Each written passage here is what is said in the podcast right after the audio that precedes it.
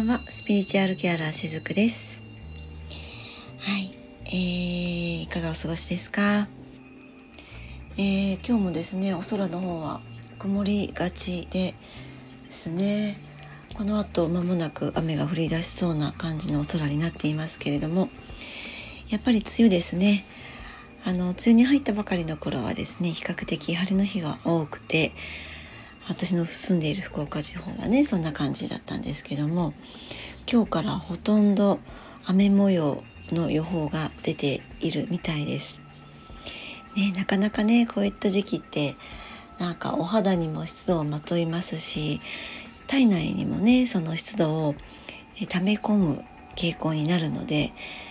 若干ねあのうつうつっとした気持ちになりやすい時期かなとは思います。まあだからこそこう自分のねご機嫌をどういうふうにとっていくかっていうのはとってもねこの時期は、えー、大切かなとも思いますしあとは、まあ、こういった機会があるからこそその自分のご機嫌の取り方っていうのをね、えっと、見つけていきやすいまたタイミングでもあるのかなと思ったりします。でちなみにですね私がどうやって自分のご機嫌をその日々ねとっているのかっていうとあの一番はですねやっぱり好きなことをわずかな時間でもいいので一日の中に取り入れてあげるんですね。で私はいくつか毎日えっと時間が取れればやれやっていることとあと天候に左右されることもあったりするのでなるべく取り入れているものがあるんですけれどもいくつかねご紹介させていただこうと思うんですが1つ目は朝の散歩夕方の散歩です。でこれはもともと私散歩が好きとかそういうタイプではなかったんですね。ただもともとあの空の風景とか自然をこう目にするねめでるとかいうのはすごく好きだったんですけども犬を飼うようになって朝夕の散歩を天候に左右されなければ欠かさずねするようにしているんです。でその時に同じルートを通ることがほとんどなんですけれどもその同じルートの中でだいたい同じ時間帯で散歩をしていると朝日がやっぱりね春夏秋冬と朝日の昇る様子が変わっていくのをある時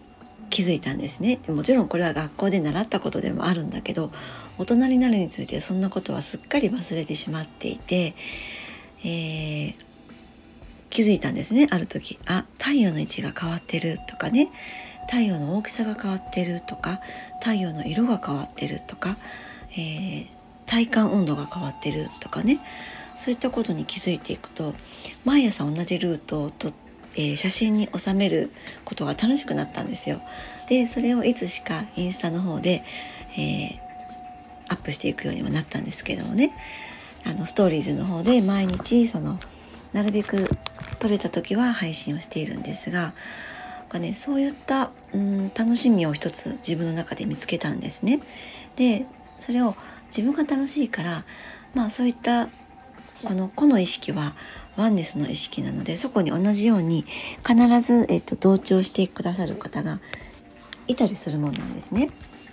それが集合意識と言われるものだったりもするんですけれどもだからあ今日のけ、えー、景色とても美しいなとかね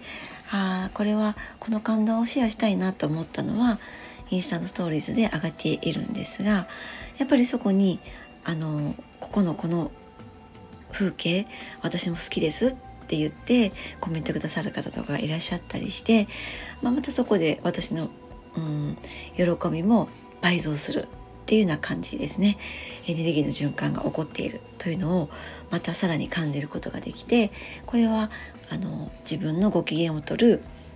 うん、方法の一つだったりします。そして、えー、2つ目はですねあのヒーリングクリーム。これはサロンの方でも取り扱いがある分なんですけどもそこに私はオリジナルのクリームをまた作っていてレインドロップで使用するパルムオイルを数滴こう垂ら,、えー、垂らしていきながら混ぜ込んでいるんですね最初から。でそれを毎朝足の裏の、ま、セルフセラピーですよね、えー、これはレインドロップの施術の際にも行う主義なんですけれどもそれを毎朝自分でも行っています、うん、これはもうほとんどやっていますね。で、えー、やっぱりその自分の好きなものを毎朝そうやって取り入れることで一日のスタートがうーんリフレッシュした感覚でスタートできるんですね。からまあ今日一日忙しくなりそうだなっていう時もここで、えー、しっかりと自分のケアをしてあげておくことでこうニュートラルな状態で一日がスタートできるっていう感覚ですね。やっぱりなんかこう忙しくなりそうな朝とか、えー、なんか今日はやりたくないなっていうねことがあったとしてもやっぱその波動で一日を始めてしまうとずっとそれが続いちゃうわけなんですよ。でも好きなことを朝わずかな時間でも5分でも10分でもいいので取り入れてあげるとそのネガティブなところからニュートラルにね真ん中に戻ってきてそこからスタートできるので、まあ、あとは一日のね過ごし方をどう持っていくかっていうところに持っていけばいいかなと思ったりしています。かね朝のスタートってね非常に大切かなと思いますね。でまあ私も看護師の仕事をしながらこういったスピリチュアル、えー、サロンというところでの活動もしているわけなんですけれどもどちらも私にとっては、えー、仕事なんですよね。で今日のお話はこの仕事っていう概念をどう持っているといいのかなっていうのはこれはもう私の個人的な感覚になるかもしれません。あの共感してくださる方もいらっしゃるかと思うんですけども仕事についてですねお話をしていきたいなと思います仕事の豊かさっていうのかなまああの私もね仕事をしなかった時期は1年え2年？うん2年ぐらいかな。2年ぐらいしなかった時期がありました、まあ、その時はえっと育児だったりとか、えー、体ねメンタルを崩してしまったので休業していたっていう時期もあったりしたんですけどもそれ以外はやっぱり仕事をしていた時間がほとんどでということは1日の、えーと、3分の1は仕事に当てているっていうことなんですよね。あのもっと短い時間のお仕事されている方ももちろんいらっしゃると思います。でも人生の中で睡眠と仕事に当てている時間ってやっぱり私たちの生きている時間の中で割と大きな割合を占めているものになってくるのかなというふうに思うんですね。だからこの仕事に対する概念をどう持っているかっていうのはうーん自分の人生そのものをもう変えていける力がそこにあったりするのかなって思っています。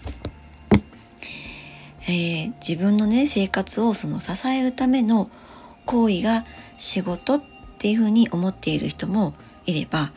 まあ、ある一定の責任をね果たしていくっていうことが仕事であるっていうふうに認識している方もいらっしゃるかなって思うんですね。で、まあ、私はこれはね結構どちらもそうなんです。どっちもこの通りなんですよ。でまあそれがどうであっても実は一番根底にあるものは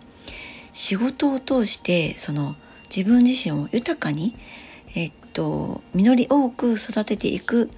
ためにはですね自分がその仕事っていうものの奴隷のようなものにならずにそして自分の個性を生かしてそれがうまく結果的に社会に還元されていくっっていう循環を自分の中で作っておく必要があるかなって思うんです。これはいろんな私も看護師としていろんな方と関わってきて長い年月、えー、ほとんど看護師しかやってこなかったのでですね。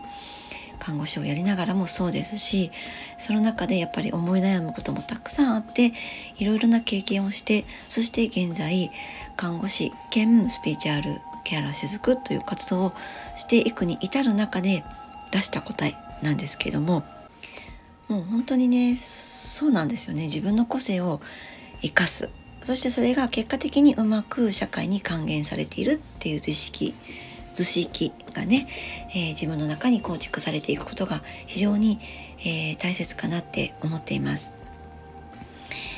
えー、自分がねその好きでその仕事をしているわけではない、ね、例えばそのやらされているとか仕方がないっていうそういった意識を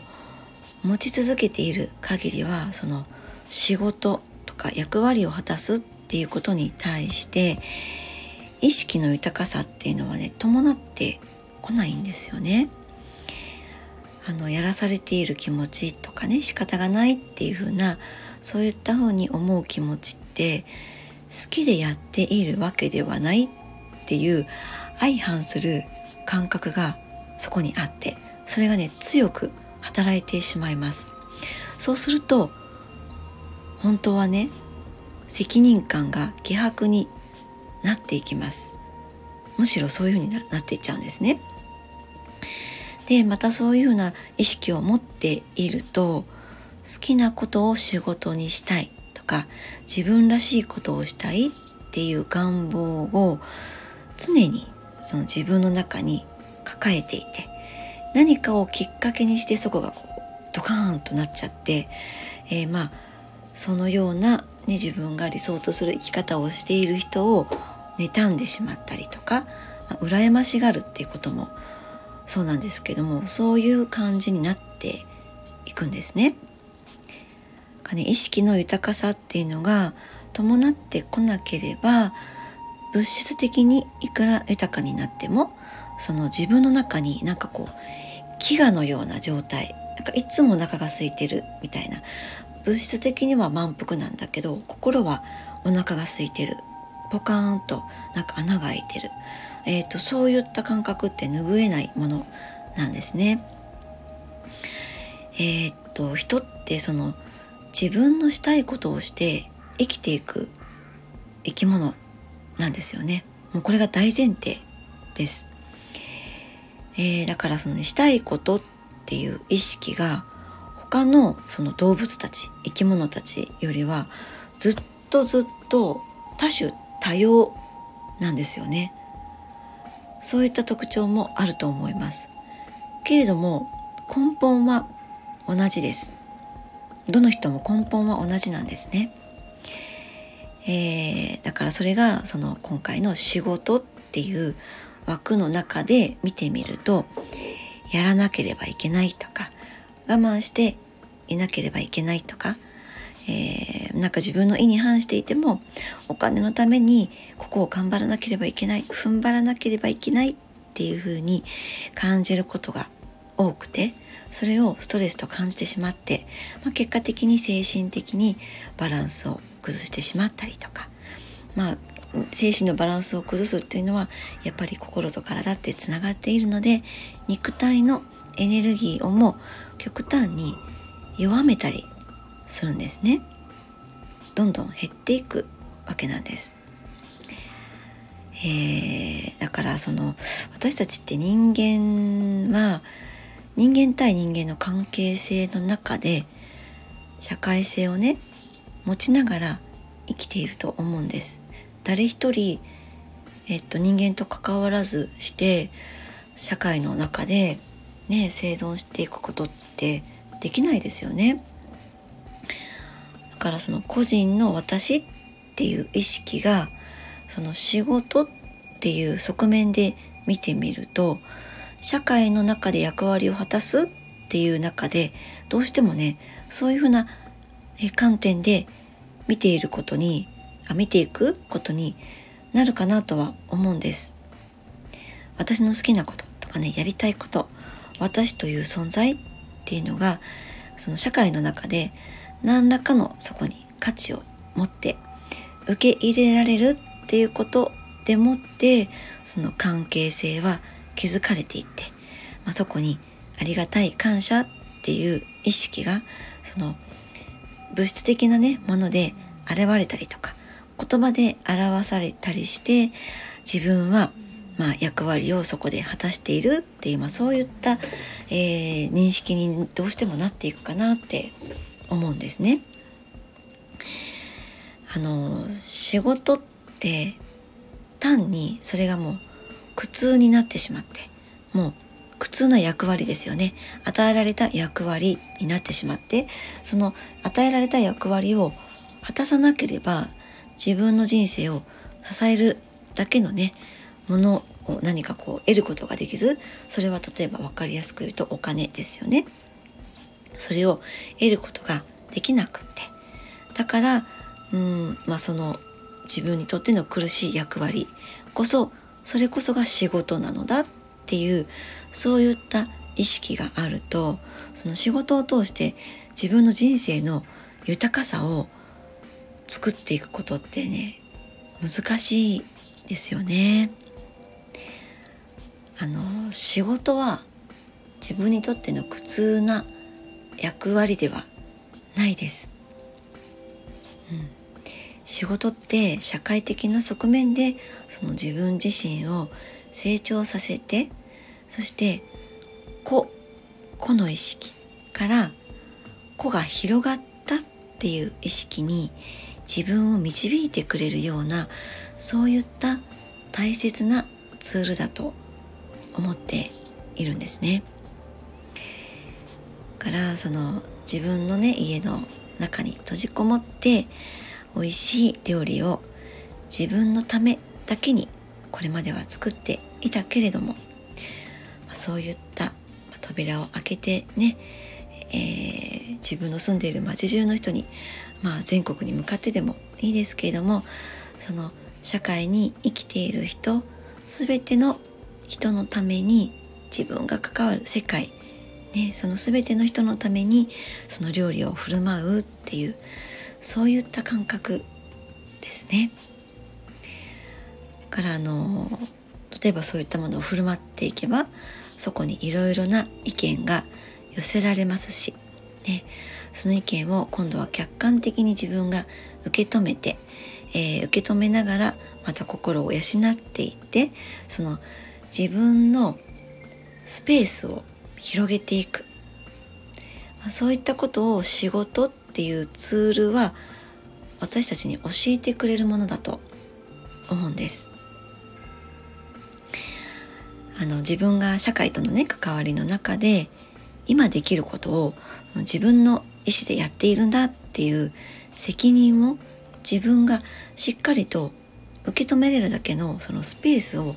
育てられる、まあ、そういったうーんものを仕事っていうのは与えてくれていると思うんですね。好きなことを仕事にするのではなくて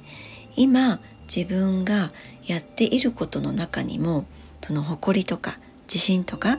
えー、充実感とかね幸福感っていうものを感じられる自分に変化させていける、ね、そういったパワーを仕事っていうのは与えてくれていると思っています。与えられたステージでもしくは自分がねどういう理由でもその選んでそこに立ったステージであってもそこでは自分らしい個性を、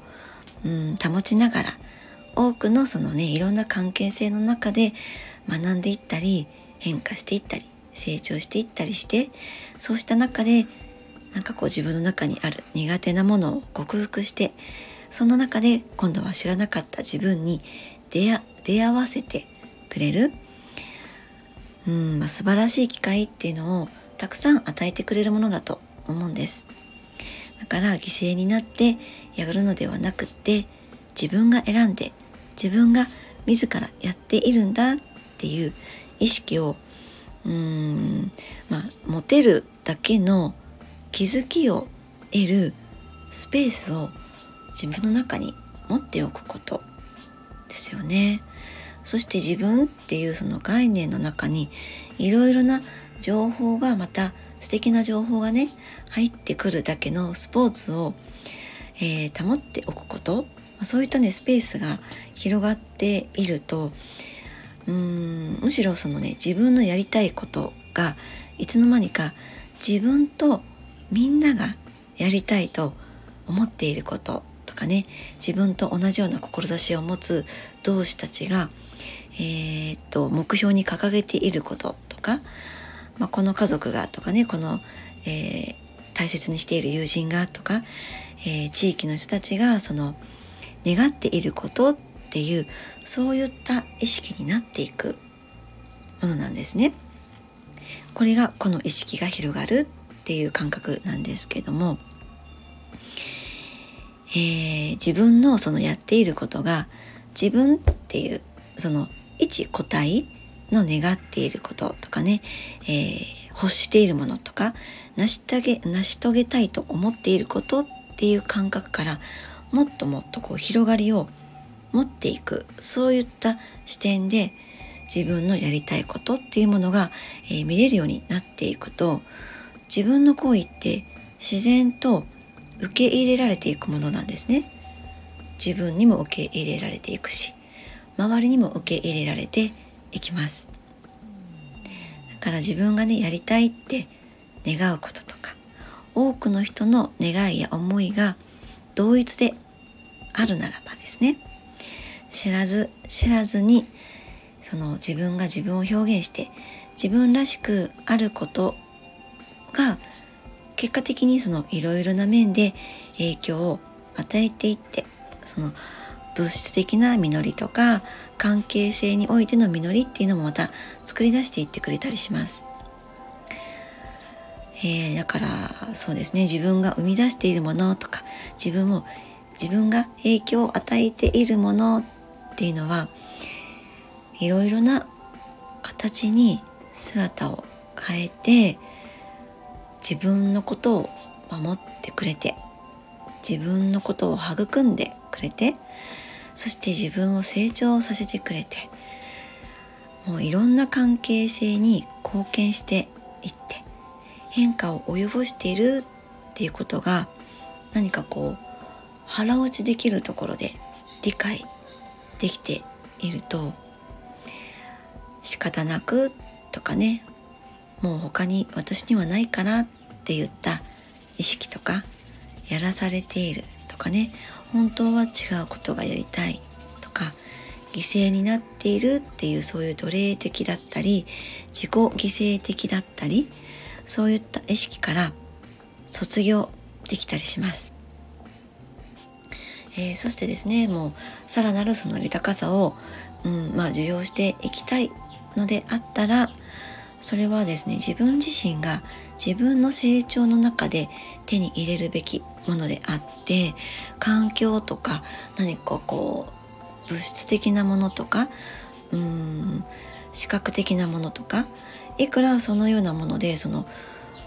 入れ替えていても自分の中にこう次次これ次みたいにこう取り入れていても自分がなんかこう根本的なところでね持っている飢餓感ハートの空腹感っていうところからは脱してん？脱することはできないっていうことにも気づいていけると思います。そのね仕事におけるあるいは社会における自分の豊かさっていうのは他の豊かさと同じようにですねそれは自然界も教えてくれるものだと思いますそれらと同じようにその自分のスペースを広げておいてたくさんの心地よい情報を受け取りながら自分っていうその枠をね広げていくことによって内側から自然と満ち満ちてくるものだと思っています。はい。今日はちょっと真面目なお話だったかな？どうでしょうかね？あの私が自然のことをインスタを通してとか、うんまあ、のレインドロップもそうなんですけども自然の力を借りながらどうしてこういった活動をしているのかっていうと結局この感覚に誰もがえっとなっていけることが結果的に自分の内側にある、えっと、パワーを自分が引き出していけることになっていったりそして幸せというものを感じていける日々を送れると思うからなんですね。うん、えっと山に私がよく行くのもそうなんですけども山に乗りはじ登り始める時に見た例えば一つの小さな花があったとします。でその花を見ていろいろ感じることがあるんですけども感じたまま今度山を登ってまた降りてきた時にその花を見て今度はね違う感覚になっている自分もまたそこにいたりするんですね。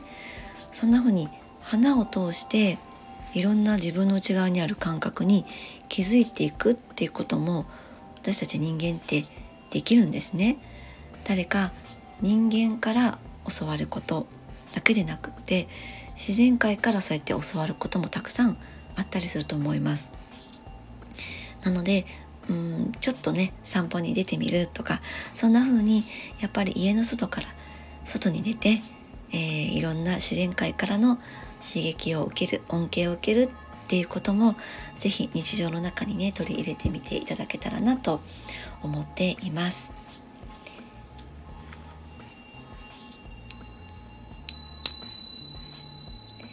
ゆるりほっとするひとときを大切にお過ごしくださいね。しずくでした。